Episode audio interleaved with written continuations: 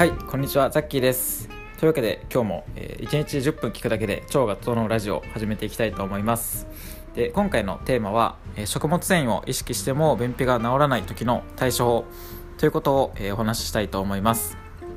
で、えー、と今回についてはもうその食物繊維っていうのはかなりもうその意識して実際に取ることができている方に向けての、え、話なので、まあ、まずはあの食物繊維をこう徹底するの具体的にはまあ水溶性食物繊維と不溶性食物繊維っていうのがあるのでそれをまず1対1ぐらいでで、まあ、合計で20から 25g ぐらいをあの取っていただく。っ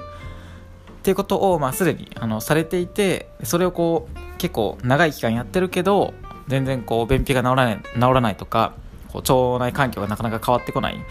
ていう方はあのこの続きを聞いていただければと思うんですけど、まあ、まずはあの食物繊維をこう取るっていうことを意識していただければと思います。はい。であの今回のその食物繊維を意識しても治らない時の対象ってことなんですけど、まあ、先にあの結論を言うとまずはこの本当にこう水溶性食物繊維がしっかり取れているかの確認をするってこととであとはもうオリゴ糖を結構多めに最初は取るっていうことですね。であのこれは順番に解説していきたいんですけどまずやっぱりこう食物繊維ってあの例えばその水溶性意識してますっていう方にあのよくお話とかを聞くと、まあ、その海藻類とかなんかキノコとかを結構食べてますっていう方は本当に多くて、まあ、それはあのもちろん素晴らしいことなんですけど結局その海藻とかキノコももちろんあの水溶性は比較的多めには入ってるんですけどどうしてもあの不溶性の方が結局多いんですよね。なのでなんかその不溶性水溶性を食べてると思って海藻とかを結局たくさん取っていても、まあ、不溶性があのそれで過剰になってるっていうことは結構本当に多いのでまず本当そこは水溶性をしっかり取れているのかっていうのを改めて、えー、確認していただくのが、えー、いいんじゃないかなと思います。はい、で、まあ、その水溶性が本当にこう、まあ、その数値単位ぐらいでなんか取れてるっていう場合でそれでもなかなか、えー、こう改善してこないっていう時は、まあ、そもそもその腸の中に水溶性食物繊維をこう分解してくれる細菌が少なかったりとかあとはもうその便が詰まりすぎていてその水溶性食物繊維をこう食べてもその便をこう柔らかくする、まあ、スピードが追いつかないというとちょっと違うんですけどなんか、まあ、結局その水溶性食物繊維で便を柔らかくしようとしてもその柔らかくすることができないっていう状態になっているのでもうその時は一貫一旦もう食物繊維をちょっと控えめにしてでオリゴ糖だけを結構多めに取っていただきたいんですね。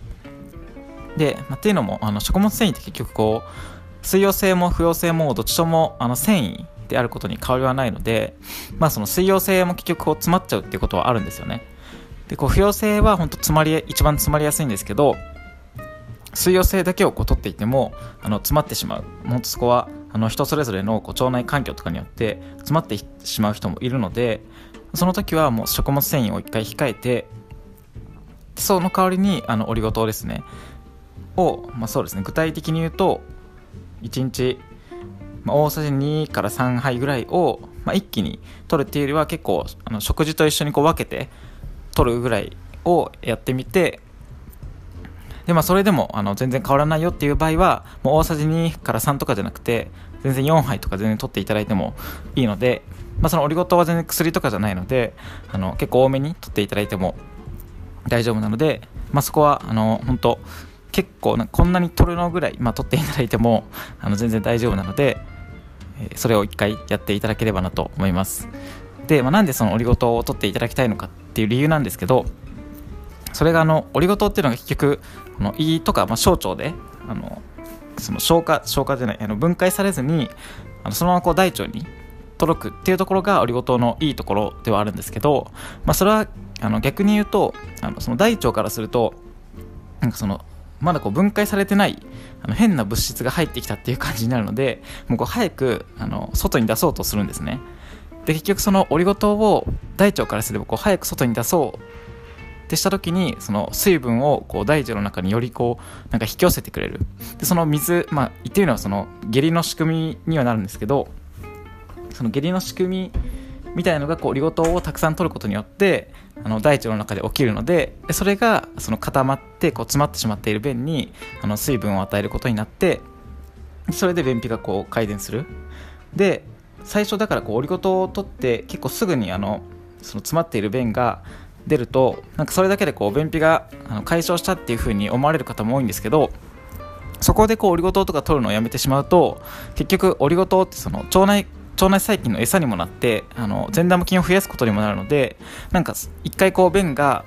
スルッとこう出たとしても、まあ、そこでこうやめずにオリゴ糖は本当ずっとあの取り続けていただけるのがまあ一番いいんじゃないかなとは僕は思っています。で、まあ、ここで一つ注意点があってあのオリゴ糖って結構あのスーパーだとあのシロップタイプで売られてる。で粉末で多分売ってるのは本当僕はスーパーで見たことはないのでまあすでにあの粉末を使われている方は全然その粉末でもいいんですけどまず1つ目の注意点がそのシロップを使わないっていうところですね。で結局そのスーパーのオリゴ糖のシロップっていうのはあの本当その名の通りであのシロップとして使えるようになってるのであのブドウ糖果糖液糖とかなんかそういうあのいらない糖分が結構足されていて半分以上多分その砂糖とかブドウ糖果糖液糖で作られてるのでなんかあんまりこうオリゴ糖の恩恵を受けれないんですよね。なので、まあ、そういった意味であのシロップをまずまあ、今シロップもし使われてる方は全然それなくなってからでもいいんですけど、まあ、一回あの粉末のあのオリゴ糖とかを、えー、次買う時は買われた方がいいんじゃないかなと思います。であのもう一つ注意点っていうのがあって結局このオリゴ糖っていうのもあのなんか他の善玉菌とかと一緒で人に合う合わないがどうしてもあるんですね。なので、えーと、例えば僕は今あのフラクトオリゴ糖っていう、まあ、そのオリゴ糖の中の一つの種類を取ってるんですけど結構これも本当あの人それぞれ